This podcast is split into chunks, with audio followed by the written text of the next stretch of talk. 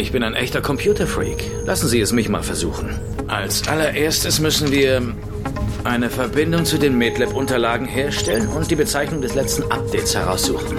Dann das Unterprogramm aufrufen und schon geht's.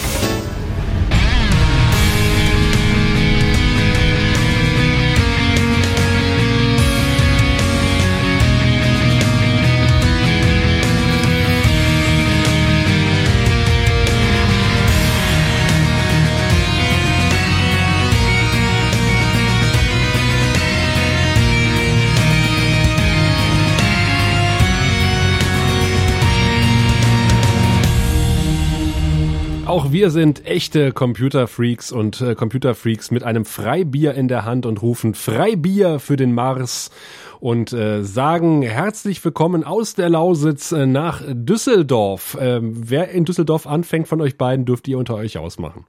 Ladies first. Ja, hallo Sascha, hallo Raphael. Ich freue mich, dass das so halbwegs spontan geklappt hat mit dieser tollen Live-Aufnahme. Und der Sascha da auch wieder technisch alles ähm, rausgezaubert hat, wie der gute Garibaldi in dieser Folge. Funktioniert eure Tür noch? ja. Ich gucke mal. Ja, erstaunlicherweise, die sind da zum Glück nicht elektronisch geregelt. Da hätte ich Angst. Bei so einem, vor allen Dingen, wenn Garibaldi den Computer bedient. also niemals Smart Home anschaffen. Nee, da weiß ich nie, was passiert, wenn mal ein Stromausfall ist. Und dafür haben wir uns. Ja, und Klinken. und wir, wir klinken uns äh, einfach mal ein, äh, wenn, äh, wenn du das jetzt hier in der Konserve hörst und dich vielleicht ein bisschen wunderst. Äh, wir sind quasi heute Abend äh, live äh, und haben einen Chat, der uns hoffentlich korrigiert, wenn wir Unsinn erzählen, was ja eigentlich so gut wie nie vorkommt, wenn wir über Babylon 5 äh, reden. Sehr richtig, sehr richtig. Wir sind ein sehr seriöses Format bekannt, glaube ich. Höchstens, wenn wir über Babylon 5 schreiben und eine Rasse mit dem falschen Buchstaben in der Mitte verwenden. So Drasi mit scharfem S. Drassi. Oder so. Drassi. Wann hast du das denn gemacht? Ja, bitte? ich weiß auch nicht. Da äh, war ich in einem Zustand der geistigen Umnachtung. Vermutlich Bierentzug. Bierentzug ist eines der schlimmsten Probleme, ja, kenne ich. ja, in der Tat.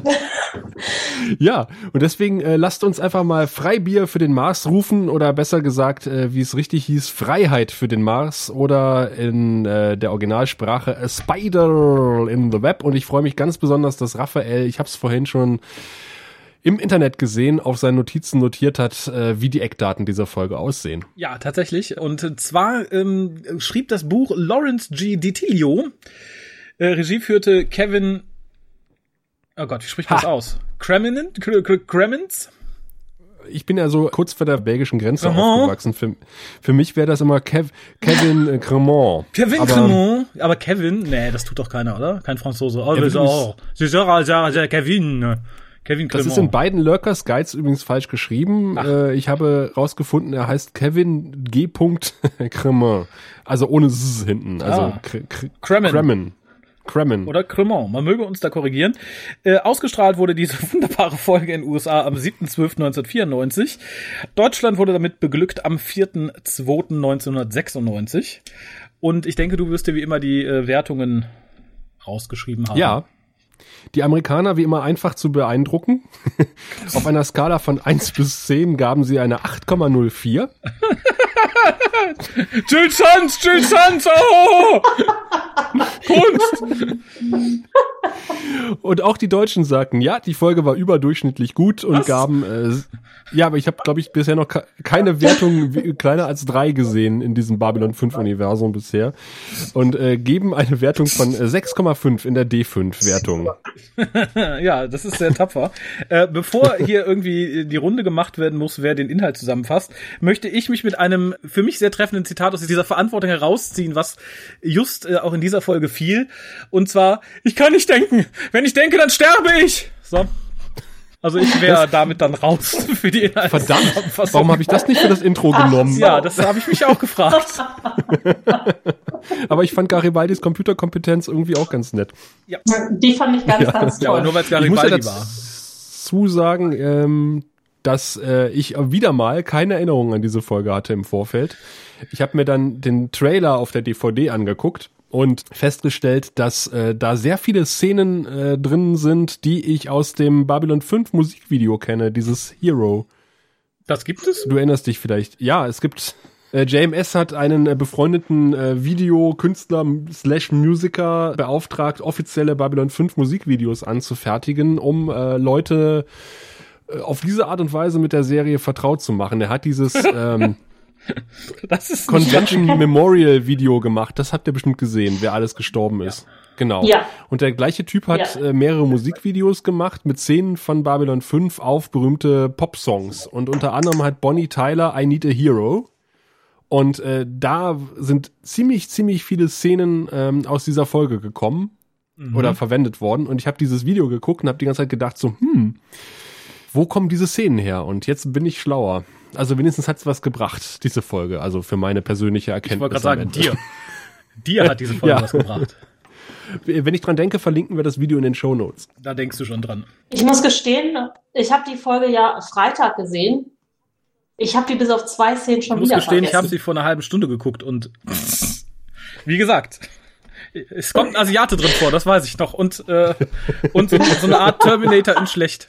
Schöne Zusammenfassung, da brauchen wir fast keine Inhalte. Ich glaube, das reicht schon fast, oder? Mars. Pass auf, ich lese mal vor, was äh, das CD-Booklet sagt. Ja, damit haben wir das Kontrastprogramm zu Alex Zusammenfassungen. Sehr schön. Wer oder was stört die Verhandlungen, mit denen die Vertreterin der Marskolonie endlich eine friedliche Lösung des Konfliktes auf diesem Planeten erreichen möchte? Das Geheimnis kann nur ein Wesen, Klammer auf, Michael Beck, Klammer zu, lüften, das, das mehr tot als lebendig ist. Ein Cyber-Zombie, der von einem Computer ferngesteuert wird. So. Ja, das, das klingt nicht wie das, was ich gesehen habe. Habt ihr noch Fragen? oh Gott. Babylon 5, The Walking Dead. Lass mich aus dem äh, Thorsten Devi Babylon 5 Universum die Inhaltsangabe zitieren. Taro Isogi, ein Vertreter der Future Corp, der mit dem Mars Geschäfte machen will, wird tot aufgefunden. Der Mörder scheint der legendäre Freiheitskämpfer Abel Horn zu sein, was aber keinen Sinn ergibt. Er hat Macht geschrieben, das macht er nix. Da Abel Horn seit Jahren tot ist. Amanda Carter, die Vertreterin des Mars, kennt Abel noch von früher. Und was hat das mysteriöse Büro 13 mit der ganzen Angelegenheit zu tun? Ja. Also da hat er, glaube ich, das ich Maximum an Spannung aus dieser Folge rausgeholt, was möglich war. das Spannendste am Trailer war übrigens, äh, finde ich übrigens bei sehr vielen Babylon 5 Trailern ganz, ganz toll, ist, ist, ist diese Anfangsstimme. Next on Babylon 5. Ja, ich mag das, äh, das Outro. D, D, D. Weil, weil die Musik ist so Babylon 5 untypisch. Die passt mehr zum Original-Pilotfilm. Ja, ich frage mich, ob das Trailer. nicht einfach irgendwie äh, dem, dem Sender geschuldet ist, auf dem es lief. Das kann sein, dass, dass das da so Warner Bros. In, in den Ident passte oder so. Ja. Wir reden wieder schön drum rum, ne?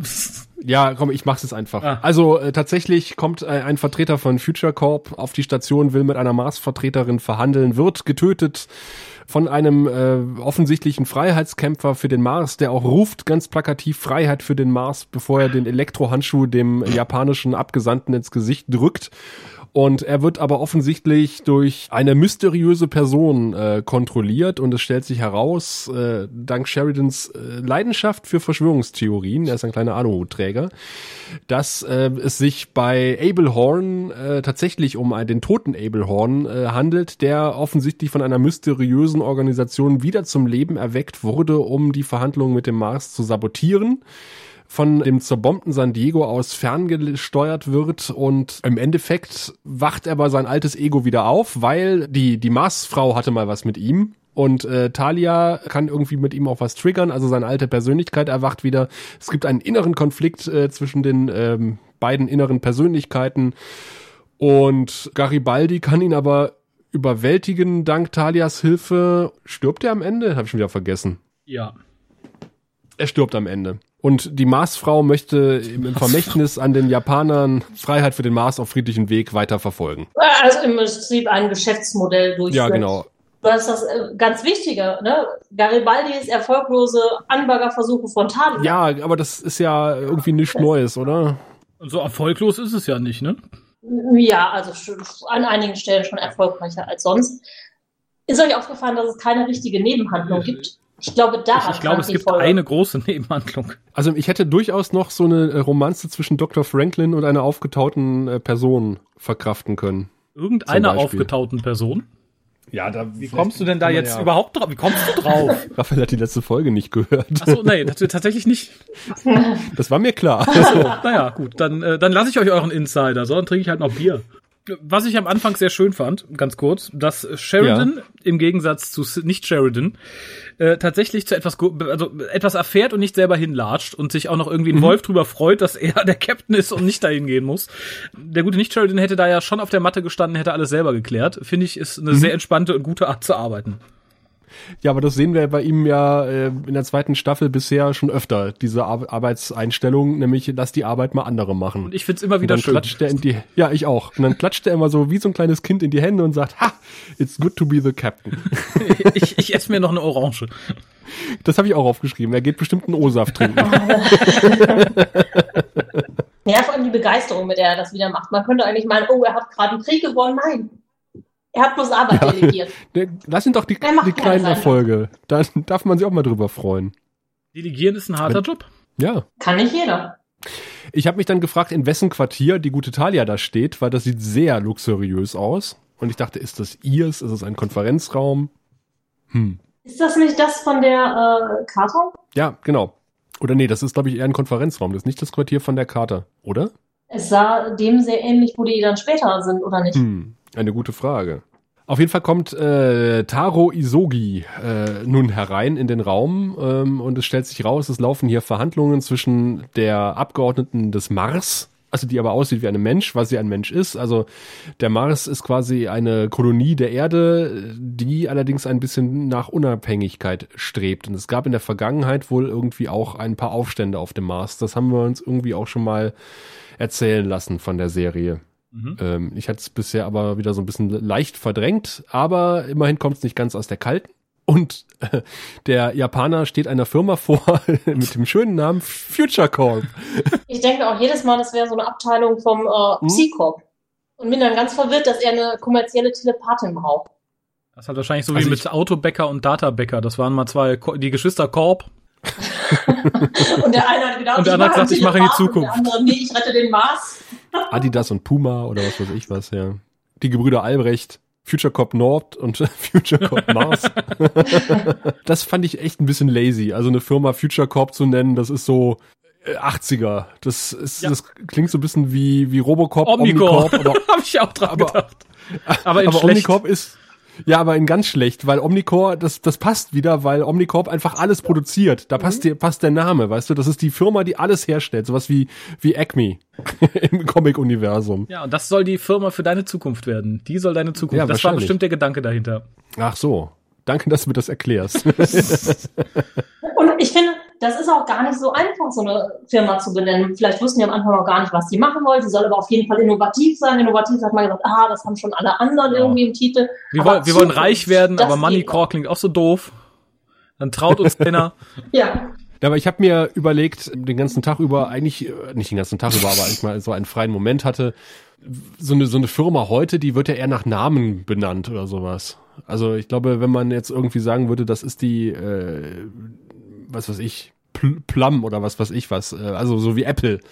Ich glaube, da hätte, glaube ich, vor ein paar Jahren auch jeder gesagt, Apple ist aber ein komischer Name für eine Firma. Future Corp. Wir nennen sie lieber Future Corp. wir, wir, wissen ja alle, was aus den Future Corps geworden ist und was aus Apple geworden ist. Ja, nichts Gescheites. Ja, aber im Normalfall denken Leute dann echt so, wir müssen das jetzt erstmal nach was benennen, wo die Leute sich was darunter vorstellen können. Also das mit der Benamung von Firmen oder Produkten, das ist schon nicht ganz ja. einfach. Also insofern verstehe ich das. Irgendwo kann ich damit sympathisieren, dass sie einfach gesagt haben, oh komm, Future Corp und fertig. Kann uns auch keiner verklagen, das Wort ist nicht schützbar. Im Gegensatz zu Büro 13. ja, oder Sektion 31. da kommen wir ja dann nachher noch zu. Ja.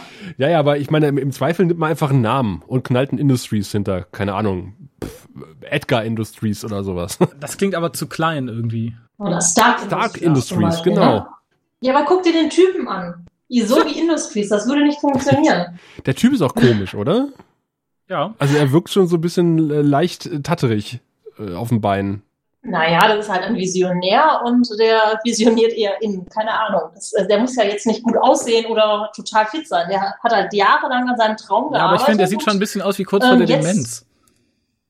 Ja, eben. Das wirkt so wie, Nee, das, Das wird ja so doch sein letztes fies. großes Projekt, bevor er dann endgültig nur gefüttert werden muss. Also ohne ihm zu nahe treten zu wollen.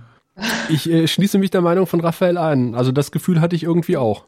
Ich habe auf dem Bord dieser Station schon viel dementer aussehende Leute gesehen. Ja, aber es kann ja nicht jeder Sicherheitschef werden, Und ne? was sagt ihr jetzt auf dem Arm Mr. Isogi rum? Das ist auch ein Argument. Aber apropos alte Schabracken. Talia Winters. Ja, nein, die Frau Oh ja, Carter, oh ja. würde ich sagen, oder? Die ist schon irgendwie sehr 80er Schabracken. Ja. Ja, ich, ich dachte im ersten Moment, oh guck, die Agentin mit Herz in alt, aber nein, die war zu dem Zeitpunkt ja noch jung, das kann nicht sein. Habe daraufhin mal im IMDB geguckt und gesehen, dass die gute Frau es zu nicht mehr sehr viel mehr gebracht hat. Also ich bitte dich, Ja, die bitte? gute Adrienne äh, Ba- Babin Bö, bö. äh, war Babin war unter anderem Gogo-Tänzerin und Kartenverkäuferin in Nachtclubs Und bin ich auch. das heißt nichts. und war von äh, 79 bis 84 mit John Carpenter verheiratet und hat in vielen seiner Filme mitgespielt. Ja. Unter anderem in dem Kracher, den ich unbedingt mal sehen muss, Kannibalinnen im Avocado-Dschungel des Todes. Es, es kommt tatsächlich das Wort Avocado da drin vor. Im Avocado-Dschungel des Todes. Das ist ja großartig. Das ist gesundes Fett. Nein, es bringt dich um! bei Zucchini würde ich das ja noch nachvollziehen, dass Zucchini böse ist, aber bei Avocado. Ja, Ananas, Ananas. Ich dachte gerade, Avocado wären böse und würden den mexikanischen Dschungel Ja, das auch. Die Europäer essen immer mehr Avocado und dadurch wird in äh, Mexiko der Dschungel abgeholzt. Bestimmt nicht nur in Böse, Mexiko. böse. Ja, aber sie sind halt so lecker. Also mehr heimisches Gemüse essen. Ja, man kann ja auch Avocado-Creme durch Gurkencreme Ja, durch ersetzen. Kohlcreme. Oder Gurkenmasken. Kohlcreme. Genau, lecker.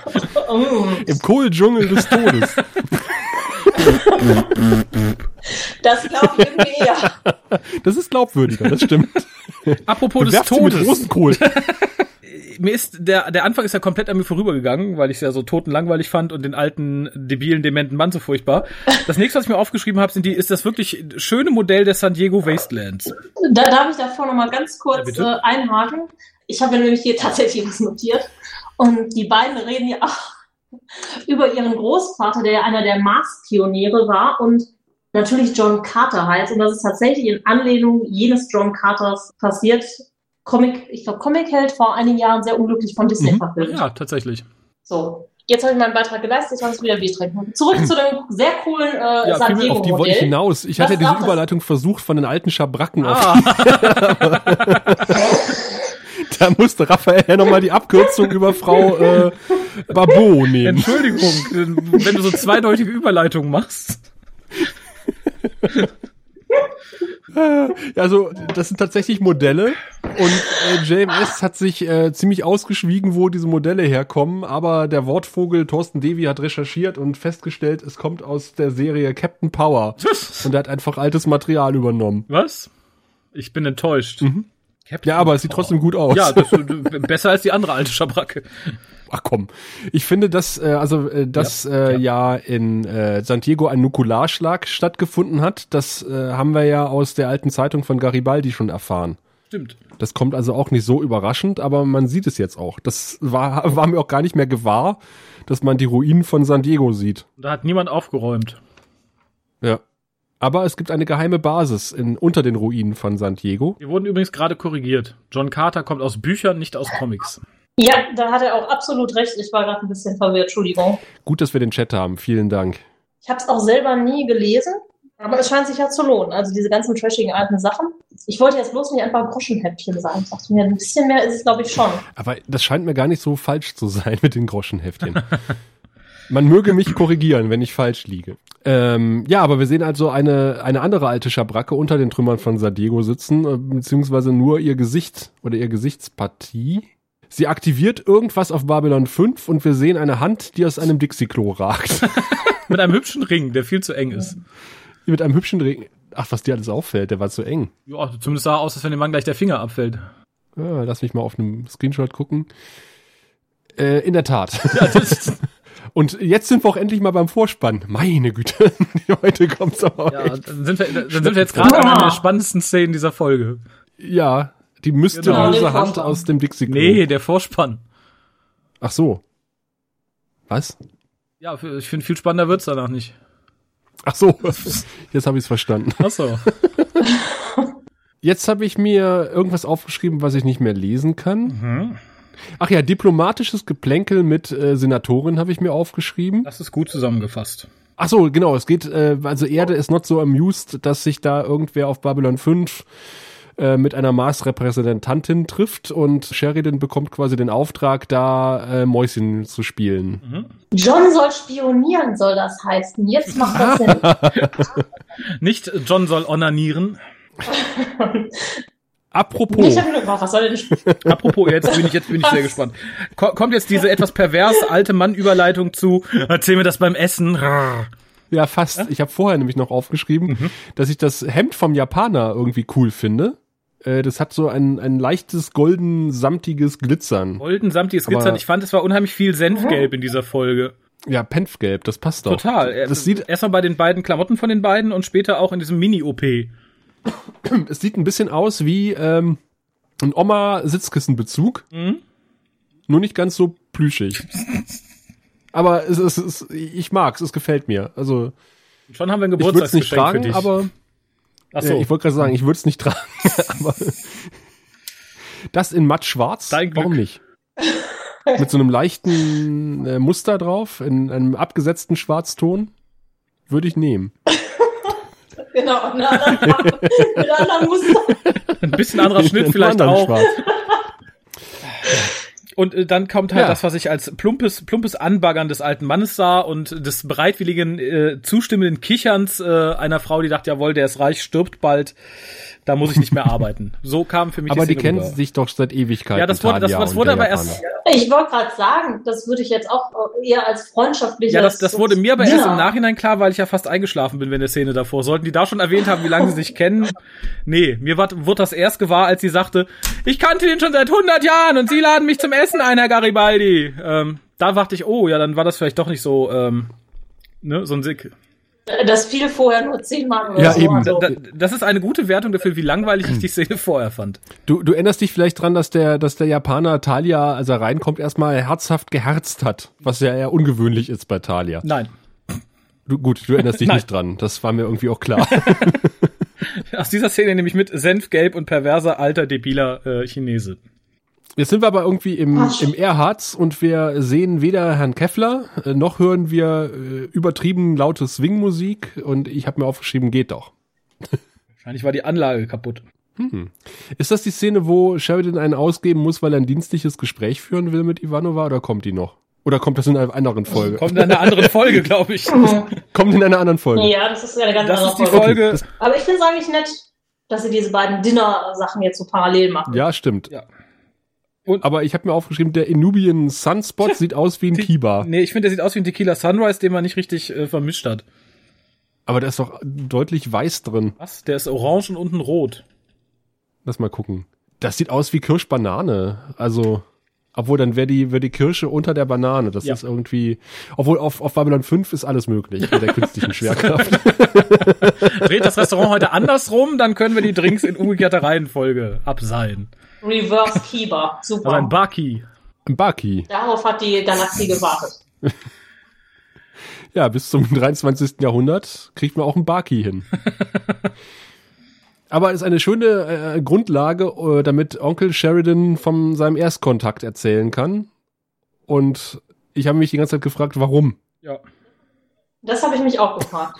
Also irgendwie bringt diese Story, wie Sheridan irgendeine Alienrasse entdeckt hat. Ich fand, das Ganze wirkte ein bisschen wie, die Folge ist fünf Minuten zu kurz. Kannst du schnell noch eine Szene schreiben? Weil auch das, was er berichtet, ist so beliebig. Und dann Ja. war ich da drei Tage an Bord. Und das hat mir gezeigt, die Wunder des Universums. Frag nicht was. Bitte frag nicht was. Die Wunder. So. Ernsthaft, frag bitte nicht. Ja. es, es wirkt halt wirklich sehr, als hätte man irgendwie noch 20 Minuten Zeit gehabt, irgendwie, um da einen kleinen Lückenfüller einzubauen. Jetzt muss ich ehrlich sagen, ich kann mir immer anhören, wie Sheridan ganz begeistert von irgendwas erzählt. Wenn er mir erzählt, wie wunderbar die Galaxis ist, dann glaube ich ihm das. Ich, hab, ich, ich wollte ihm auch Also, nicht unterstellen, dass er lügt. Nee, haben wir diese Alienrasse jemals wieder gesehen?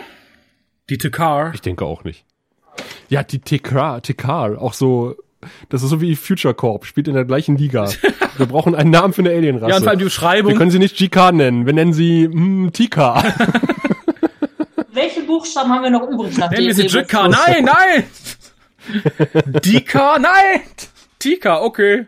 Was ich mich auch äh, gefragt habe, unsere äh, geliebten Nebenhandlungsprotagonisten äh, Jakar und Nolari sind ja auch gar nicht da in dieser Folge. Das ist immer ein schlechtes Zeichen. Ja, Das ist mal ein Da ganz wär auch schlechtes die Zeichen. Verwechslungsgefahr Und deshalb so mussten wir groß jetzt diese geworden. Füllszene machen. Aber nachdem wir ja in der vergangenen Folge, Raphael, du hast es nicht gehört, deswegen sage ich Ja, dir, die Inszenierung äh, und äh, das Setting so sehr gelobt haben, kommt jetzt ein etwas merkwürdig inszenierter Überfall. Oh ja. Und Und vor allem diese äh, Talia, die am Boden liegt, da möchte ich echt nur schreien. ich habe mich gefragt, warum läuft ihr dem Typen nicht hinterher? Also warum A, liegt sie da und wird nicht angegriffen von ihm und B, warum rennt sie nicht dem Attentater hinterher und sondern guckt nur entsetzt Also- die ganze Zeit? Weil sie ein Mädchen ist. Das vermittelt uns doch diese und Szene. Das regt ja. mich so auf. Das ist so furchtbar.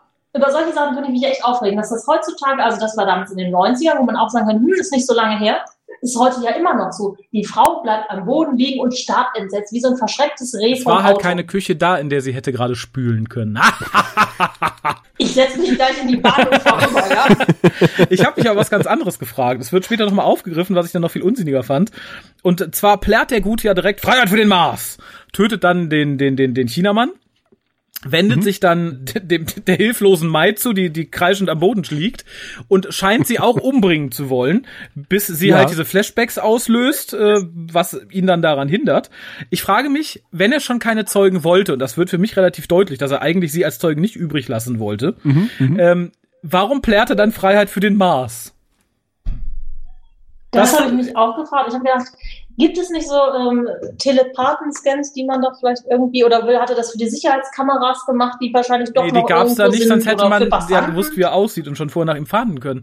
Äh, ich, ich hatte auch gedacht, vielleicht wäre einfach ein Graffiti irgendwie da hilfreicher gewesen, äh, statt sowas zu schreien. Aber und dann wird später noch gesagt, er wollte vermutlich einen Zeugen übrig lassen. Nein, die Szene spricht dagegen. Das hätte die, die, die, die Ja. plärrende, heulende Frau auch eindeutig aussagen können, wenn sie nicht vor, vor Ja. Angst und Suche nach dem Geschirr so gelähmt am Boden gesessen hätte. Das meinte ich. Also, aber jetzt stell dir diese Szene mal vor mit Lita Alexander. Ich war ganz froh, dass wir Talia Winter dort sitzen haben. Es war für mich Pest oder Cholera, ne? Ich fand sie hat, äh, Naja, die hätte zumindest böse geguckt und ihn zu Boden Ja, gestarrt. ja, aber die, die alte, alte Lüter vielleicht noch nicht. Ich finde Talia, also die Andrea Thompson spielt da eigentlich relativ gut Was? im Vergleich zu, ja. Ja, im, Vergleich, zu einer Betonwand, klar, aber Ja. Schlimmer geht immer. Nee, das fand ich, das, das, war, das war eine ganz peinliche Szene, sowohl inhaltlich als auch alles. ja, klar war die peinlich, aber So, trotzdem. Wenn sie Angst hat, muss sie wegkriechen, dann bleibt sie nicht genau an der Stelle stehen und wenn sie angreifen will, dann steht sie auf. Du weißt ja nicht, was man so beigebracht bekommen hat am Psycho. Einfach schreckstarr stehen bleiben, nichts machen, ja klar. Da hört sich das Psycho ist auch genau, das sind die Leute, die sagen, nee, wenn was passiert, macht einfach Das ist mal Krabbeln nichts. Magar. Ihr seid Telepathen, haltet euch zurück. Die lassen euch schon in Ruhe, ihr seid Menschen erster Klasse. Die Guckt, zweiten guckt arrogant, wenn ihr nicht an. könnt. Abwerten gucken kann äh, Talia tatsächlich sehr gut. Das demonstriert sie jetzt im Aufzug mit Garibaldi. Ihr alter Freund und äh, Mentor ist noch nicht kalt und schon schmeißt er sich an Talia heran. Er hat offensichtlich äh, sich das bei äh, Franklin abgeguckt aus der letzten Folge Ich, und hat gedacht, das hat bei dem schon so gut geklappt. ich, ich habe auch so ein bisschen, da in dem Moment das Gefühl, dass Garibaldi gerne mal irgendwie in, in Friedhofsnähe oder in Krankenhausnähe äh, rumhängt, um die ein oder andere frische Witwe abzugreifen. Witwentröster, ja. Also jetzt muss ich mal kurz da reingrätschen für äh, meinen Garibaldi. Das läuft doch schon länger zwischen, dass er immer versucht, Talia mal Ja, anzubauen. und jetzt sieht er seine Chance. Der hat das bloß nicht kapiert. Ja, aber Er hat das bloß ist, nicht kapiert, dass die befreundet waren und dachte, es wäre jetzt eine gute Möglichkeit, sich da als starker Mann zu positionieren. Nachdem er sie gehört hat, wie Ach, sie am Boden Ich meine, kauert. gerade, die braucht jemanden, der sie den Arm nimmt. Ja, was ich in der Szene aber Garibaldi, von dem behauptet wird, dass er immer alles weiß über, über jeden auf der Station, hat nicht mitbekommen, dass die befreundet waren. genau. Ja, und hat gedacht, sie braucht sich dann äh, besonders eine Schulter zum Ausweinen, weil Talia sonst keine Freunde hat. Das klang aber nicht nach Schulter anbieten. Der hat was anderes angeboten. Womit wir heute Abend auch noch um uns werfen werden. Allerdings fand ich sehr schön, nachdem sie ihn hat abblitzen lassen, als sie sagte, hören Sie mal, es war mein, mein bester Freund und alter Kollege und Sie graben mich hier an. Er guckt im Moment wirklich so ein bisschen abwertend, genervt wollte sagen, ja, ja, alte Laber, du. Guck ruhig bei den Screenshots, er guckt wirklich kurz. Und ich dachte, ja, genau, das ist genau richtig. Moment, das ist so diese Szene Aufzug, im genau. Auszug, oder? Genau, wo sie sagt, äh, er solle bitte seine Avancen Genau. jetzt lassen. Und er dann kurz zu und sagt, bitte, was sind Avancen? Und das ist die Szene, die konnte ich mir merken seit meinem ersten Gucken. Also seit ich die Folge das erste Mal vor vielen, vielen Jahren geguckt habe. Weil du sie so romantisch fandest. Nee, weil ich selber nicht wusste, was Avancen sind zu dem Zeitpunkt. Ich, ich, ich sehe die kleine Mary schon vom Fernseher sitzen und jetzt haben sie es nicht mal erklärt. Die Mary hat sie danach tatsächlich einen Wörterbuch besucht. A-W-O Avon K-S-E-N, Avoncen. Was, was sagt sie denn im Original? Ich habe das Original nicht geguckt heute. Ach so. Weil ich habe äh, Bad- Badenage, äh, Badenage irgendwas aufgeschrieben und ich habe mich gefragt, was ist denn Badenage? Du hast nicht einen Duden nachgeschlagen, also da war Ich habe nicht nachgeschrieben. Ich kann jetzt mal live nachchatten. Äh, nach, Nachchatten. Ähm, Google. Hallo Mama. Nachchatten. Light Playful Banter. Banter ist das. Aha. Aha. Tja, Okay. ja, aber wie gesagt, äh, Wieder was gelernt. Dank dem Grauen der Rat. alte Witwentröster. Wir haben noch was anderes gelernt, das hat mich total gefreut und ich wünsche mir sowas auch für mein Telefon und für alle Telefone im öffentlichen Raum. Ein Fingerloch-Interface. Ja! Wie geil ist das? Das habe ich mir auch aufgeschrieben. Großartig. Nicht mehr ein einfacher Scanner, nein, du schiebst einfach deinen Finger metertief in so eine Konsole. Finde ich toll. Hat, hat der Doktor an seiner TARDIS auch. Echt? Der hat seinen Finger mal so tief irgendwo reingeschoben? Äh, Clara hat alle zehn Finger. Ja, dieses die wabbelige. Hightech-Ding, das finde ich ja noch okay, aber an einer sozusagen öffentlichen Telefonzelle einfach mal deinen Finger in ein Löchlein Ja. schieben, ich würde das nicht tun. Vor allen Dingen ist es auch auf einer Höhe angebracht, wo man nicht sicher sein kann, dass Leute tatsächlich nur ihre Finger hineinstecken. Es ist aber, glaube ich, klein genug, dass man das sicherstellen kann. Hoff, hoffe ich für alle. Weiß man's? Du weißt ja auch nicht, was da drin hat und vielleicht deinen Finger abbeißt. genau, danke, dass Sie unsere, äh, unsere hungrigen Tieraliens gefüttert haben. Ja, Apropos Tiere, es scheinen ziemlich hohe Tiere involviert zu sein in diese ganze Verschwörung, weil offensichtlich der Stationscomputer relativ schnell overrided, äh, überbrückt werden kann. Mhm. Ja gut, aber das kann ja auch einfach Microsoft gewesen sein. Oder Future Core. Ja, ich meine, es muss ja nicht ein Host hier in der, in, der, in, der, in der Politik gewesen sein, es kann ja durchaus einfach ein Spitzel, der die Software programmiert hat oder sowas gewesen sein. Also, Garibaldi. ja genau, als er seinen Finger ins Loch gesteckt hat, ging hinter ihm eine Tür auf. Wir haben es nur nicht gesehen.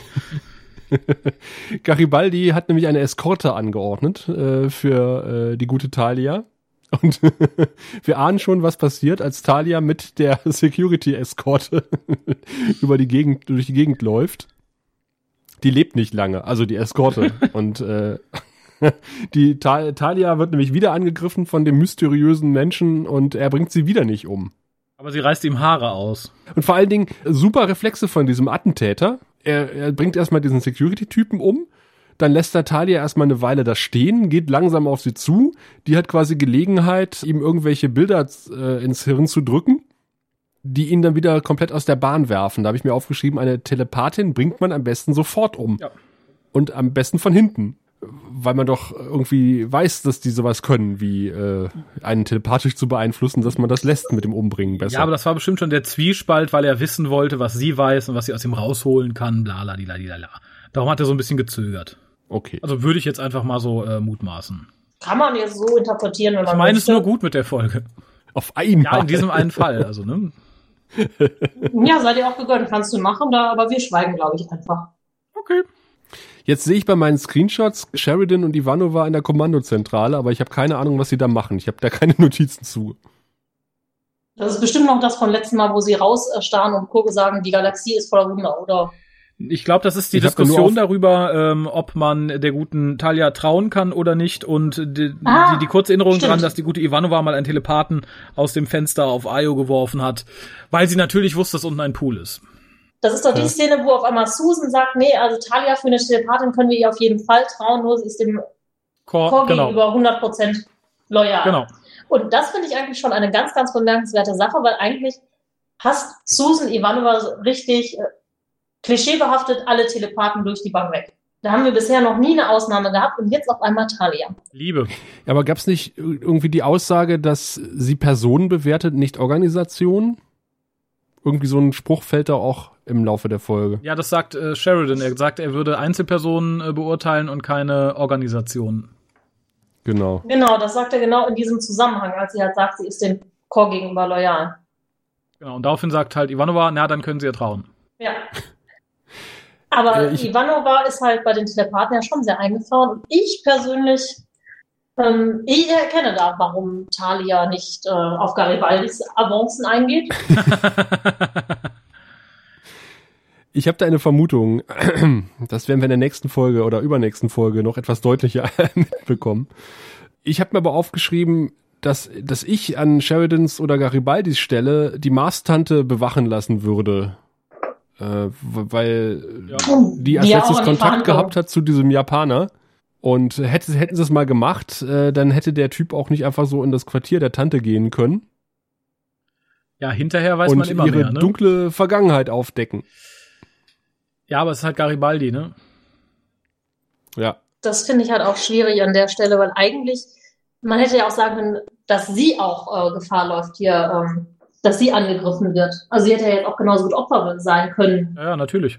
wenn er gegen dieses Gesamtprojekt ist und sie damit drin hängt. Ja, ja, eben. Deswegen hätte ich ja irgendwie gesagt, okay, dann äh, die, die stelle ich mal unter, unter heimliche Beobachtung. Also, weil äh, das ist äh, vom zeitlichen Zusammenspiel kann das eigentlich kein Zufall sein.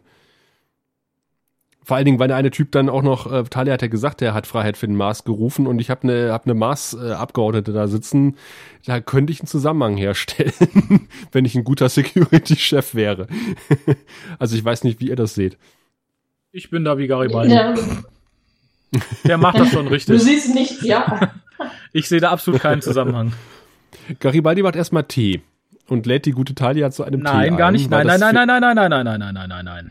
Was? Nein, genau umgekehrt. nein, Das, nein. du machst hier einen, einen, einen lustigen Witz weg, den, den JMS ja noch später noch gerissen hat. Und zwar äh, fragt er, ob er sonst was tun kann. Sagte, sie wollte gerade einen Tee trinken, ob er denn auch einen möchte. Und er sagt, Tee ist die drittliebste Sache, die er hat. Und ich dachte, aha, Ja, natürlich, das ist doch nur Gelaber. Und tatsächlich hat JMS bestätigt, dass Garibaldis drittliebste Sache immer die Sache ist, die der, das weibliche Gegenüber gerade machen möchte. Ich finde das gut. Man braucht halt einen dauerhaften Anmachspruch. Und solange man noch weiß, was so eins und zwei sind, kann man immer sagen, drei lasse ich frei für die Dame meines Herzens. Genau, egal was sie machen mag. Oh ja, äh, Ameisenbären ausmisten ist, ist das drittliebste, was ich tue. Ja, da kann man ja mal spontan auf 15 gehen oder so. Aber ja, da kann man immer sagen, das wollte ich schon immer mal machen. Das funktioniert auch immer. Aber wir erfahren, ähm, dass Garibaldis Vater ihm nicht nur Teekochen beigebracht hat, Sondern alles. sondern äh, generell Kochen und auch alles, was er über Sicherheit weiß. da musste ich sehr lachen. Ja. Vermutlich aus dem falschen Grund, aber ich fand's lustig. Vermutlich aus dem genau dem richtigen Grund. Der Vater war kein weiser Mann. ich glaube schon, Ja. dass das ein weiser Mann war. Und ich glaube, dass der extrem gut kochen konnte, weil ich finde, das sieht immer alles lecker aus, was Mr. Garibaldi kocht im Laufe der Serie. Stimmt. Gut kochen konnte er, Sicherheit. Vielleicht wollte er eigentlich Koch werden. Das war sein geheimer Traum. Und dann musste er irgendwie zum Sicherheitsdienst gehen, weil der Vater gesagt, hier für die französische Kochschule, da haben wir kein Geld. Du bist jetzt Sicherheitschef. Na gut. Kannst du auch mit Messern was Na, machen. wahrscheinlich, wahrscheinlich, wahrscheinlich da, apropos. Wahrscheinlich dürfte er einfach nicht äh, mehr Koch sein, weil er sein, sein Trinkereiproblem nicht in den Griff bekommen hatte. Gut, das kann natürlich auch Ne? sein. Im Security-Raum gibt es Er kein Schnapsschränkchen, aber äh, der Kochwein war immer zu schnell weg. Coq au vin war da nix. Aber ich kann ihn noch ein Hähnchen braten. Oh, Feier. Äh, Im Übrigen, Vielleicht war das sein geheimes erstes Leben. Er war eigentlich Koch. Ah, Und genau. musste dann zum Sicherheitschef umsatteln. der große Garibaldi mit drei Michelin-Sternen. Für sein Coq ohne Vin. Mann. Äh, es schließt sich dann aber eine Szene an, die ich ähnlich werte wie die ganze, das ganze Gelaber um die TK. Und das war die Szene, die sich, die ich mir folgendermaßen komplett notiert habe. Bla bla bla, Abby bla bla bla. Ach, Abby. Erinnerst du dich nicht, ne? Wer ist Abby? Abby ist, ist, ist, ist, ist, ist die ältere Psychotante, die sich ihrer angenommen hat und sie gescannt hat und ganz lieb war, bla bla. Ich sag ja bla bla bla. Ah. Ah. Ja, genau. Sie hatte keine Eltern, aber sie hatte Abby. Genau. Bis die an ein anderes armes Kind weitergereicht wurde. Ja, und ich, so ich, neun Monate Psychoersatz ist ja was anderes. Ist praktisch genauso, als wenn man Eltern. Ne, Schön. sagen wir mal, es könnte gegen Ende der Folge noch eine Rolle Nein. spielen. tut es nicht. Es Wurde ausgeschlossen. Ja, das habe ich am Ende auch gehofft und dann, äh, nein. Wo wurde das denn ausgeschlossen? Ah, lass uns das gegen Ende der Folge diskutieren. Schreib mal mal auf die Liste. Ja, ich habe keine Liste, aber ich hin. Aber ich finde die äh, Abhandlung über die Psychor-Erziehung einen ganz, ganz interessanten Hintergrundfaktor, den wir so noch nicht gehört haben, glaube ich, bisher. Echt? Die Art ist vielleicht äh, noch äh, verbesserungswürdig. Nö. Die, die sind doch eine straffe Organisation, das klappt doch. Ja, aber dass, dass die Kinder von den Eltern weggenommen werden und auf, nur aufgrund ihrer Fähigkeiten gezüchtet werden und sowas, ich weiß nicht, ob wir es vorher schon mal gehört haben. Ähm, Ja, ja, bei dem äh, komischen überzüchteten Typen zum Beispiel. ja, ich meine auch, also Ah, ich, ich okay. saß hier jetzt nicht, dachte, oh, das ist aber interessant, das ist neu, das ist interessant. Ich dachte, ja, mhm, bla bla, Psycho, bla bla. Also mir war da nichts neu, außer dass es da eine Person gab, Mhm. die Abby hieß. Okay. Ich fand aber in der nächsten Szene mm, Sheridans Tablet äh, sehr schön. Das habe ich nicht gesehen. Was war daran schön? Tja. Es sah einfach schön aus. Es hat ein cooles Tablet. Und äh, wir erfahren so ein bisschen was über die Cyborg-Experimente der Erde. Und über Sheridans Hobby. Jeder braucht über Hobby. Sheridans Hobby. Und wir sehen eine Schale mit Orangen auf seinem Tisch stehen. Und interessante Löffel. Und äh, er hat eine Glaswasserflasche auf seinem Tresen stehen. Wer kann, der kann. mit Etikett. Und da habe ich gedacht, da waren wir, waren wir mal wieder im örtlichen Supermarkt einkaufen. weil, man noch ein bisschen Deko für Sheridans Küche brauchte. Ja, aber Orangen finde ich authentisch. Ja. Er hat sich ja erstmal schon gefreut, dass er jetzt auf einer Station ist und da regelmäßig Obst bekommt. Ich habe hier auch eine Schüssel mit Orangen stehen. Also ich finde, das ist Beweis genug, dass das authentisch ist. Du bist ein Sheridan-Fan-Girl. Nein, ich bin ein Garibaldi-Fan, weil ich dachte, das hätten wir gekriegt. Ja, dann müsstest du Burger rumstehen haben. Oder Backner Kauder. Nee, beides nicht. Wir schneiden jetzt wieder ins Quartier der Mars-Tante. Die denkt, dass der äh, Attentäter schläft, was er natürlich nicht macht, und geht zum Das war Com-Terminal. toll. Sehr unauffällig, ne? Hätten wir auch nicht mit rechnen Ja, und vor können. allem äh, im Gegensatz zu unserer heutigen Zeit hat sie noch den Nachteil, dass sie nicht selber wählen kann, sondern Computer, verbinde mich mit! Ne? Das ist dann so. Stiller Alarm ist anders. Und dann kommt eine, eine sehr zu Pass kommende Außenaufnahme der Station, dass wir nicht mitbekommen, worüber die gerade reden, sondern wir sehen dann nur, okay, äh, Frau Winter, wir treffen uns dann in zehn Minuten. Mhm. Und da dachte ich, das ist irgendwie sehr faules Schreiben. Oder faules Drehen in dem Fall. Naja, da hätte ich jetzt auch nicht das Gespräch von den beiden hören müssen, muss ich ganz ehrlich sagen. Das wäre auch nicht besser gewesen. Ich hätte halt Nee, gerne gewusst, aber- wie sie sie davon überzeugt hat, zu kommen, ohne irgendwie die Security zu alarmieren. Ja. mal, ihr Attentäter Richtig, ist hier bei mir im Zimmerchen. Ähm, ne, der will sie eigentlich gar nicht umbringen. Wink, wink, das ist ein alter Freund von mir. Kommen Sie mal auf so ein Schwätzchen vorbei. Also, das hätte bei mir nicht funktioniert. Äh, Moment, Moment, Moment, die hat doch einfach nur Talia äh, gerufen. Die hat ihr doch gar nicht gesagt, dass der Attentäter da ist. Ja, uh, das ist, finde ich ja noch viel besser. Das ist ja fast wie jede gute Kommunikation. Captain, kommen Sie schnell in die Krankenstation. Hier ist was ganz Schlimmes passiert. Ich sage Ihnen nicht was. Klick. Deswegen sage ich ja da, auf, auf, auf, um das äh, uns zu ersparen, hat man einfach mal eine Außenaufnahme der Station draufgeschnitten, damit wir nicht wissen, was die gute Frau Carter der Talia sagt. Ich finde das besser. Ich sehe mir die Station gerne an. ja, auch hier die bessere, die bessere Alternative. Da gebe ich ihr recht. Aber vor allen Dingen, wie, äh, wie gesagt, also äh, Talia sitzt eigentlich unter Bewachung in ihrem Quartier. Ah, naja, egal, da kommen wir in der nächsten Szene ja zu. Ja, Äh, aber das ist ja ne, ganz, ne? Sie muss zu einem Geschäftstermin. Das ist ja ganz, ganz klar. Da darf sie raus. Und die kommen ja auch alle mit und stellen sich vor die Tür. Und da geht ja auch keiner mal mit ihr rein und guckt, ob das sicher ja! ist. Wie bescheuert ist das? Ich wäre als erstes mal reingegangen. Ich meine, äh, das ist die. Also es, es gab, es gab, man kann es nicht oft genug äh, wiederholen, es gab einen einen einen Mord, der im Zusammenhang mit Freiheit für den Mars steht, ganz offensichtlich. Und äh, die Hauptbelastungszeugin wird in das Quartier der Vertreterin des Mars gerufen. Und äh, ich habe damit als Security-Chef überhaupt kein Problem, sondern lass die einfach mal reinlaufen, anstatt vorher zu gucken. Also, Also, Moment, der Security-Chef ist ja gerade äh, am Geheimnisse diskutieren, glaube ich, mit Sheridan noch. Ja, und äh, der macht den Computer kaputt. Das haben wir ja im Vorspann schon gehört. Eigentlich eine sehr nettes. Es ist eigentlich total albern, aber sie ist nett. Nein, wie am Schluss raushüpft, Also, fand ich großartig. Ja, genau. er will Sheridan zeigen, wie gut er quasi die ähm, äh, Sensordaten mit der Ortung verknüpfen kann und den medizinischen Komponenten, weil Sheridan nämlich äh, festgestellt hat, dass im Körper vom Attentäter irgendein äh, leicht radioaktives Element drin steckt und äh, dann wollen sie ihn halt irgendwie orten und äh, Garibaldi sagt, kein Problem, das kriege ich hin. Drückt den Knopf und die Türen gehen wüst auf und zu. und er verkrümelt sich so nonchalant, wenn die Tür einmal sich öffnet, hüpft hinaus. Das wird auch niemand wirklich mit seinem Chef machen, oder? aber oh, das Buchhaltungsprogramm ist abgestürzt. Ja, düm, düm, düm, ja. Ich glaube, da kommt, kommt drauf an, wo man arbeitet. aber Sheridan scheint es ja ganz spaßig zu finden und sagt immer nur, sagt dann nur so, hm, Computerfreak. ja, ich glaube auch, da war sich Mr. Garibaldi seinen Fähigkeiten durchaus bewusst würde sagen, dass er das mit Absicht gemacht hat. Jetzt begleiten Sie ja Talia zu der ganz offensichtlichen Falle. Die Sicherheit steht vor der Tür. Ich bin, habe ich mir so aufgeschrieben, ich bin Telepath und werde bedroht. Was mache ich? Ich sende Hilfe über den Kopf. Ja. Hilfe, Hilfe, Security, Hilfe. Und dann sagt der Attentäter auch noch so, sag keinen Ton! Und, und schreit sie auch noch so laut. Die, sollten, die könnten uns hören. Nicht erschrecken! ah, so, so, so dämlich. Naja, egal. Äh, aber das passt irgendwie. Da, da haben sich gleich und gleich getroffen, also im Quartier und vor dem Quartier.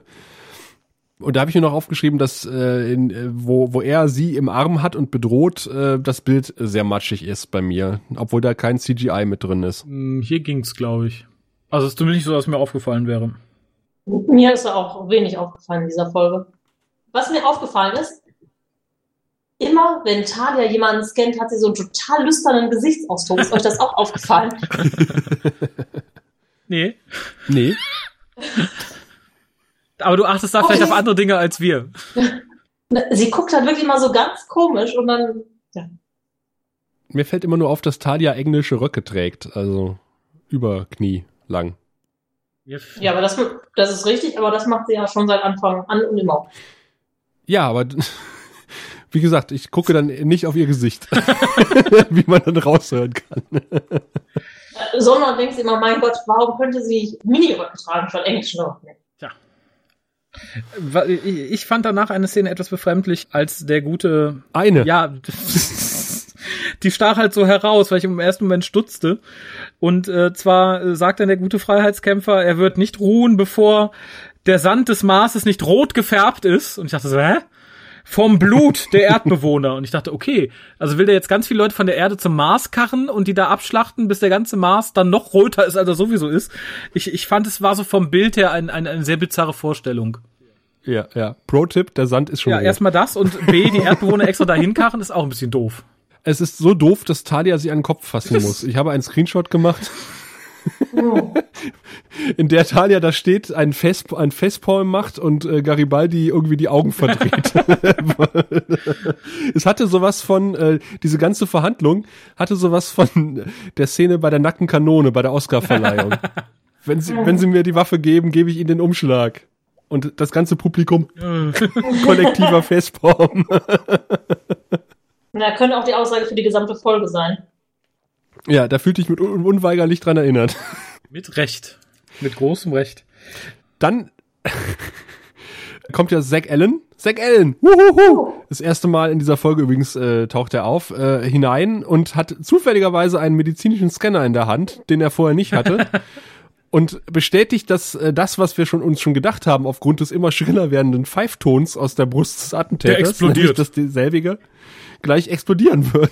Und dann, äh, das ist so. Vielleicht ist es auch sein Hobby. Er scannt gern Medizin, ja, hat ihn immer dabei. Das, Für den Fall, äh, dass meine dieses, Frau ausgetaut werden muss oder so. Ja, vielleicht kann man damit einfach durch dieses, die Kleidung gucken. Ah, hat er von seinem Chef gelernt wahrscheinlich. ja, und dann explodiert das Ganze. Ja. Etwas lieblos, wie ich finde. Ich finde aber sehr schön, dass der Captain, glaube ich, wieder zu. Der Captain ist da, glaube ich, noch in dem Zimmer irgendwie drin. Ja, und, und starrt dumm in der mhm. Gegend rum. Ja, aber er verlässt den Raum als letzter. Ja, weil er noch so lange starrt. Captain, ver Ja, kein Wunder. Das, der Raum ist ja auch hübsch eingerichtet. Ich hatte mal die beiden Bilder neben der Tür angeguckt, die waren echt schön. Ach, diese schönen Bilder, soll Da ich du noch gedacht, retten? so, die alte ist jetzt raus, jetzt kann ich plündern. Genau. Was nehme ich noch als erstes mit? Aber es reicht nicht mehr, es reicht nicht mehr. Und dann kommt die, die lahmeste Ausrede, die ich je gehört habe, nämlich die Mars-Tante entschuldigt sich bei Talia und äh, sagt sowas in der Art, ich hätte nie gedacht, dass ein zum Zombie erweckter Killer mit der unbekannten Programmierung ihnen etwas tun würde. das ist so die Aussage zusammengefasst. Und ich dachte so, ja, hm, das war der Moment, wo ich nochmal mit der Faust gegen meine Stirn Schwamm schlug. drüber. Allerdings äh, ist mir danach etwas aufgefallen und ich dachte, das ist glaube ich jedem aufgefallen und zwar lügt die gute Miss Winters dann ganz furchtbar und es hätte keinen Telepathen gebraucht, um das zu erkennen. Allerdings sind unsere beiden äh, beiden Hauptpersonen der Station offensichtlich nicht fähig, das zu deuten. Haben sie per Die haben sich ja jetzt am Anfang der Folge dafür entschieden, ihr zu vertrauen. genau, haben sie sonst was gesehen? Nein. Niemals. Ich nein. Ach, du meinst mit der mit der Psychop-Polizistin, die äh, bei der Operation des Attentäters dabei war. Ja, und dann äh, gibt's noch ein Abschlussgespräch, in dem Garibaldi etwas auf der Konsole herumlümmelt, äh, wie Weiland Reiker bei TNG. Und Sheridan entpuppt sich als äh, Hobby-Space-Aluhutträger und sammelt Verschwörungstheorien, und deswegen ist er auf die Lösung gekommen. Und statt Sektion 31 äh, haben wir das Büro 13. Und Büro 13 war er da. Büro 13 war tatsächlich noch eher da als bei Babylon 5. Willst du darauf hinaus? Ich wollte erstmal, dass äh, es äh, auf jeden Fall eher da war als bei Star Trek, aber ja. Ja, aber dummerweise gibt es irgendwie ein Tabletop-Spiel oder ein Rollenspiel äh, mit dem Namen äh, Büro 13. Und äh, was aber keiner von den Babylon 5 Produzenten wusste, äh, zumindest vorgibt es nicht zu wissen. Und äh, deswegen wird das Büro 13 und das, was hier alles so, ich sag mal, äh, liebevoll aufgebaut wurde, nie wieder verwenden, äh, verwendet bei Babylon 5. Also das heißt, wir sehen diese mysteriöse Telepathin nie wieder und wir hören nie wieder was von Büro 13. Tja. Ärgerlich. Das ist so ein relativ kleines Ding gewesen. Ne? Also sind die direkt so auf die Barrikaden gegangen? Ich weiß gar nicht, ob die sie haben aus äh, vorausschauenden Gehorsam ähm, das eingestampft. Tja. Ja, Babylon 5 hatte ja genug andere Probleme. Und äh, dann kommt äh, auch noch mal die medizinische Plexiglasstange von Dr. Kyle, weil Talia sucht nämlich nach der Psi-Polizistin, äh, die sie im Traum gesehen hat oder in der Erinnerung von, äh, von Dingenskirchen. Und ähm, ich hätte alles drauf gewettet, dass es sich dabei ähm, Um Abby handelt. um Abby handelt. Äh, aber zumindest habe ich gesagt, wetten, dass sie tot ist. Und äh, tatsächlich, laut den Unterlagen, ist sie tot. Und du bist aber sicher, dass es nicht Abby ist. Wie kommst du zu dieser Ich äh, Sicherheit? komme zu dieser Raphael? Sicherheit, weil JMS das behauptet auf die Frage und er auch ausführt, Ach, dass das mit okay. dem Alter nicht hinkommen könnte. Ah, Das würde ich aber auch sagen. Die ist ja vom Alter her ungefähr so alt wie Talia. Die ist ja nicht viel älter. Genau. Und die Abby müsste 20 bis 30 Jahre älter sein, hat er vorgerechnet. okay. Ja, da, da, da, Vielleicht hat sie sich einfach nur gut gehalten. aber daher nahm ich meine Sicherheit. Vielleicht ist auch alles erstunken und erlogen, aber ich glaube es nicht. Apropos erstunken und erlogen. Sinclair sagt ja, Sheridan sagt ja, dass, dass die Erde Experimente gemacht hat, äh, Cyborgs herzustellen. Also, also äh, Symbiose äh, Mensch und Maschine. Dass das aber grandios gefloppt ist und deswegen eingestellt wurde, dieses Projekt. Ihr erinnert euch aber vielleicht noch ähm, an Abbott, den äh, Mann mit dem ähm, Elektronengehirn unterm Mhm. Hut, der mit Kosch diese Verhandlung geführt Mhm. hat. Und da schien es aber irgendwie so ganz normal zu sein, dass es so äh, Menschen mit Cyberimplantaten gibt. Das wurde da irgendwie gar nicht groß äh, beschrieben, sondern ja, das sind, ist halt so ein Cyborg-Ding. Das kennen wir. Stimmt. Also, das äh, widerspricht sich meiner Meinung nach so ein bisschen. Ich weiß nicht, also ich finde Cyberimplantate zur Verbesserung eines Menschen ist was anderes als ähm, wir erwecken einen toten Menschen mit Cybertechnologie zum Leben und steuern den auch noch fern über eine VI. Das ist ja erst nachträglich raumgeprümpelt worden, weil äh, gesagt wird, dass das nicht zusammengespielt hat. Also die, die elektronischen Implantate mit deinem Bewusstsein und dass man deswegen ähm, diese Brücke gegangen ist, Tote zu nehmen und ihnen ständig die Erinnerung an ihren Tod vorzuspielen, um äh, so die Steuerung besser zu ermöglichen. So habe ich das verstanden. Korrigiert mich, wenn ich Nee, falsch das liege. habe ich auch so verstanden. Ich hatte jetzt gedacht, das liegt daran, dass die ähm, VI denen was ähm, befehlen möchte. Also dass im Prinzip immer der freie Wille in Konflikt war mit den Befehlen, die sie bekommen hat. So hatte ich das verstanden. Ah, okay. Ja. Du meinst, Abbott ist dann mehr so ein augmented äh, Mensch. Genau. Also so ein, der, der ah. hat einfach so Verbesserungen, die irgendwelche Fähigkeiten ähm, verstärken, genauso wie bei Shadowrun zum Beispiel. Und das andere ist ja was, was äh, wirklich ins Bewusstsein eingreifen würde und Menschen manipulieren würde, Dinge zu tun. Das ist ja viel, viel komplexer. Also stelle ja. ich mir jetzt so in meiner naiven Science-Fiction-Vorstellung vor. Okay. Also bei Mass Effect Andromeda zum Beispiel, da gibt es auch eine VI. Ich wusste, dass das wieder kommt. Was heißt denn hier wieder? Entschuldigung. Also gibt es keine VI, aber mindestens fünf Love Interests aller Geschlechter und Rassen, oder? mehr. Viel mehr. Viel mehr. Ich finde, Thorsten Devi hat in seinem Episodenführer ein paar weise Worte geschrieben äh, zu dieser Folge. Er hat nämlich geschrieben, Freiheit für den Mars zementiert die Probleme der Serie am Beginn der zweiten Staffel. Die Einzelepisoden verlieren an Wirkung noch bevor die Gesamtgeschichte wirklich greift.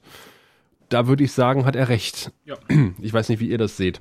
Ja. Sehe ich ähnlich. Zustimmung. Also ich fand halt nicht nur die ähm, Folge an sich schlecht geschrieben, sondern du hast auch ähm, ansonsten bei Folgen, die schlecht geschrieben sind, hast du zumindest immer noch irgendwas, was sie so ein bisschen rausreißt. Also die Kamerafahrt, irgendwelche Witze, Zusammenspiel, JK und Londo und das hier war nichts irgendwie. Die beiden sind ja gar nicht da. Ja, das ist mir auch aufgefallen. Ja, das äh, ist mir negativ aufgefallen. Äh, dadurch verliert jede Folge, wenn Londo und JK nicht da sind. Und wisst ihr, wer auch nicht da war? Len und äh, wir und überhaupt alle. Wir. Wir, gutes Stichwort, denn äh, wir kommen jetzt zu unserer Wertung nach Wir. Sehen Sie, wir Centauri haben sechs äh, und jede Zahl steht für ein bestimmtes Niveau von Intimität und Lust. Also es beginnt bei eins und das ist, na ja, ja, ja. Dann kommt zwei und wenn man fünf erreicht hat, dann... Ja, ja, schon gut, Wirr, ich habe verstanden, alles klar. Ja, Zeit, unsere Penisse zu zücken. Und äh, ihr äh, seid an dieser Stelle, ihr, die jetzt gerade live im Chat seid, auch aufgerufen, äh, dasselbige zu tun. Wir machen nämlich heute ein äh, Zuhörer-Voting sozusagen und äh, Raphael hat schon im Vorfeld ein Computerprogramm ähnlich äh, Garibaldi-like quasi programmiert, um eine Durchschnittszuhörerwertung nachher zu ermitteln. Also postet einfach im Chat eure Peniswertung von eins bis sechs und wir rechnen gleich den Zuhörerdurchschnitt und geben aber erstmal unsere eigenen äh, Wertungen ab, unsere eigenen Peniswertungen. Und äh, da Raphael so lange nicht mehr da war, äh, darf er heute den Vortritt Ach, bekommen. Den Vortritt, das ist, äh, das ist schön. Ich, ich kann es eigentlich knapp und kurz machen. Ich fand die Folge ziemlich schnarchig. Sie hatte so gar nichts Schönes, wirklich. Also bis auf die kurze Szene mit äh, Garibaldi vielleicht und seinen Computerkenntnissen. Unter Umständen noch die grandiose Szene mit Wenn ich denke, sterbe ich was aber auch die Folge und deren Entstehungsgeschichte vermutlich sehr gut zusammenfasst. Nee, also irgendwie ähm, Pfui, also ich, ich, ich komme so auf die 1,5, vielleicht maximal 2, je nach Lust und Laune. Das war halt, selbst in vielen schlechten Folgen gibt's irgendwas, wo ich total Spaß dran habe. Das müssen auch nicht unbedingt äh, Londo oder JK sein oder so, aber irgendwas denke, ach ja, das ist, das fühlt sich gut an. Hier fühlte sich gar nichts gut an. Es war viel Fremdschäden drin. Ich mag äh, Talia sowieso nicht. Also da bin ich ganz bei Ivanova. Also, oder auch nicht, je nachdem, ne? Moment. Ja, je nachdem, ne? Also, wenn Slack-Schwestern sind, dann gut, aber ich bin, ich bin bei Ivanovas ursprünglichem Verhalten gegenüber Telepathen da ganz bei Talia, wo ich Telepathen eigentlich interessant finde. Aber nein, ich fand, es, es, es, es wirkt generisch, langweilig umgesetzt, peinlich geschauspielert. Ich, ich bleib bei der 1,5. Okay. Ich gebe tatsächlich einen Penis mehr, äh, weil ich die ja, weil ich die Folge nicht ganz so schlimm fand. Äh, ich habe leider vergessen, warum. Sie ist eigentlich. Sie ist allerdings tatsächlich ziemlich belanglos und äh, das ist ja das, was Dawson Davy gesagt hat. Das fällt halt in der zweiten Staffel äh, deutlicher auf als noch in der ersten wo man äh, ziemlich viele belanglose Folgen hatte, aber äh, die ist auch noch nicht mal besonders gut umgesetzt im Vergleich zur letzten Folge, wo man ja durch Regieanfälle, Anfälle, ja, Regieeinfälle ein bisschen glänzen konnte. Ich fand es jetzt aber auch nicht ganz so schlimm, also äh, aber immer noch unterdurchschnittlich. Man kann einfach nicht viel zu dieser Folge sagen. Das ist vielleicht auch ein Zeichen, aber ich sage, komm, zweieinhalb. Ich bin heute gut drauf. Also so großzügig du mit deinen Penissen um? Wenn Talia involviert ist, ja. Äh, nochmal den Aufruf ganz kurz an die Leute im Chat. Schreibt bitte eure Wertung. Es haben sich bisher erst zwei getraut. Und das sind exakt die gleichen Wertungen, die Raphael und ich in den Raum ja, geworfen das, haben. Äh, ja, also dann werfe ich mal dazu. Die Wertung wird das jetzt macht mir Angst. ganz, ganz überraschend sein. weil viel Garibaldi drin vorkommt. Sechs Punkte. Genau. Und ich gelernt habe, was Avancen sind. Also da kann man auch richtig noch was lernen. Werfe ich auch eine anderthalb Penis in den Raum. Äh, Mary, das ist das erste Mal, dass wir uns uneinig Ja, sind bei das, unserer das stimmt. Wertung. Das macht mich auch ein bisschen traurig. Aber also auf zwei würde ich mich noch einigen, aber bis zweieinhalb, so hoch komme ich da gerade nicht. Verdammt, ich reiß die Wertung nach oben. Ach. Ja, dann, Raphael, fass doch mal das Publikumsvoting ja, zusammen. also wir hatten äh, zwei Leute, die mit abgestimmt haben. Das waren einmal die 2,5 und einmal die 1,5. Äh, Das bedeutet, wir haben einen Durchschnitt von äh, zwei Punkten bei einer äh, Varianz von 0,25, einer Standardweichung von 0,5. Wie gesagt, äh, das Publikum ist mit Toll. äh, zwei Penissen dabei. Ich glaube, wir sind insgesamt in der Gesamtwertung mittlerweile bei rund zehn, äh, zehn Penissen von sechs. von zwei Penissen äh, von, von sechs möglichen. Ja, äh, ganz äh, ja gut, vielleicht dann nicht, aber wir sind zumindest bedient. Aber was ich ganz spannend finde, ist, dass einer immer erst unsere Folgen hört und dann schaut. Kennst du die Folgen dann schon? Ja, der oder? Klaus. Ich finde das total faszinierend. Soweit ich weiß, kennt er die Folgen nicht, äh, wenn er die hört und lernt sie erst durch uns Ach. kennen. Und ist, stimmt nicht immer mit unserer Wertung überein. Es gab, äh, was die im Weltraum hört dich niemand stöhnen Folge betrifft, äh, abweichende Publikumsmeinungen. Nach oben oder nach unten? Nach oben, wir hätten sie zu schlecht bewertet, wurde, wurde angekreidet. Das frage ich mich Also, auch. wenn sowas Das ohne Begründung kommt, dann Klaus finde ich, ist das nichtig. Sie fanden, weiß ich nicht, das kann uns der Klaus in der Aftershow alles nochmal darlegen, warum wir die Folge angeblich zu schlecht bewertet haben. Aber äh, Und es singt für sie. Das Niveau. Ich würde noch, äh, wenn wir aber bei Niveau senken dabei sind, ein paar Fakten in den Raum werfen. Äh, die Kannibalin im Avocado-Jingle des, Dschung- äh, to Dschungel des Todes kann ich leider nicht mehr rein, reinwerfen. Aber wir haben äh, Michael Beck, der den Bösewicht gespielt hat, der nicht zu verwechseln ist mit dem Hip-Hopper äh, Michael Beck, der besser bekannt ist unter dem Namen Hausmarke. Ach, jetzt wo du sagst. Äh, nein, unser Michael Beck hat acht Geschwister, ist also einer von neun Geschwistern, die alle irgendwie ähm, äh, tätig sind im äh, Showbusiness. Er ist zweimal nominiert worden für die Goldene Himbeere. für den äh, Musical-Film Xanadu. Das ist was für dich, Musical. Ich weiß, du bist ein großer Musical-Fan, der quasi seine Karriere mehr oder weniger, wie viele Karrieren, die mit diesem Film assoziiert sind, ruiniert hatten hat. Und ähm, er hat auch das Comeback trotz seines Auftritts bei Babylon 5 nie so richtig mehr geschafft. James äh, Shigeta, der Taro Igoshi Isogi gespielt hat, äh, ist 1929 geboren worden, ist erst 2014 gestorben und ist äh, auch als Firmenchef in die Filmgeschichte eingegangen, nämlich als äh, Firmenchef in Stirb langsam. Tatsächlich, ja, natürlich. Daher kenne ich das schöne Gesicht. Klar. Ich hatte jetzt gehofft, dass du Genau. irgendwas sagst. Er ist eigentlich Hauptzeichner bei irgendeinem ganz, ganz berühmten Anime. So Akira hat er damals gezeichnet. Ja, Genau, und im Urlaub hat er dann bei Babylon 5 kleine Nebenrollen gespielt. Nee, und daher kannte äh, JMS ihn und hat gesagt, hör mal, ich finde dich so toll, möchtest du nicht mal kurz bei uns vorbeikommen, eine Nebenrolle, so als Hommage. Wir haben ja festgestellt, die Folge ist relativ langweilig. Kevin äh, G. Cremant, der Regisseur, äh, war Regieassistenz bei Star Trek der Film. Oh. da hat er alles gelernt, was man wissen muss. Ja, und hat es hier zur Anwendung gebracht. Genau. Von langen Kamerafahrten und äh, nicht ganz so schnellen hätten Sie Schnitten. mal schöne Kamerafahrten gemacht. Außer dem Lagerraum. Von Außenaufnahmen der Station. Genau, stundenlang. Genau. Bitte. Einfach 45 Minuten Außenaufnahmen der Station zeigen. Und ganz kurz noch Annie Grindlay, die äh, Nummer 13 respektive Psycop gespielt hat, äh, hat jetzt eine Schauspielschule in äh, Los Angeles und bietet einen vor allen Dingen Schwerpunkt auf Casting-Training an, ja, also macht dich fit für dein Casting und hat unter anderem Garrett Wong zu seiner Rolle als Harry Kim bei äh, dieser Serie, deren Namen mir schon wieder Ah, entfallen danke. ist, verholfen. Ich finde das auf ganz viele Arten verstörend, muss ich sagen. Damit kann ich jetzt den Raphael machen mit meinen Notizen. Da, da, da, da, da werde ich dich einfach mal. So. Ja, Ah. Aber jetzt nicht, dass du deine Seetangenblätterchen zerrissen hast, ne? Nein, die kann ich aber, die habe ich immer noch äh, zu. Ich wollte gerade sagen, du hast dich sehr zurückgehalten, sehr löblich. Ja, obwohl die in der Halbweite liegen. Ah. Die können wir jetzt aufmachen, äh, während wir in die Aftershow gehen. In zwei Wochen erwarten uns dann wieder, wenn ihr nicht Live-Hörer seid, ein äh, närrisches Dreigestirn, vermutlich bestehend aus Alex, Tim und Gregor. Drei Männer für Molari, wenn es dann wieder heißt, der Graue Rat, der deutsche Babylon 5 Podcast. Du findest den Grauen Rat im Internet unter www.der-graue-rat.de unter facebook.com slash grauerrat und at graurat bei Twitter.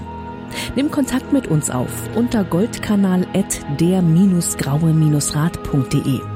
Benutze das Plugin auf unserer Seite oder ruf uns einfach an unter 0355 547 8257.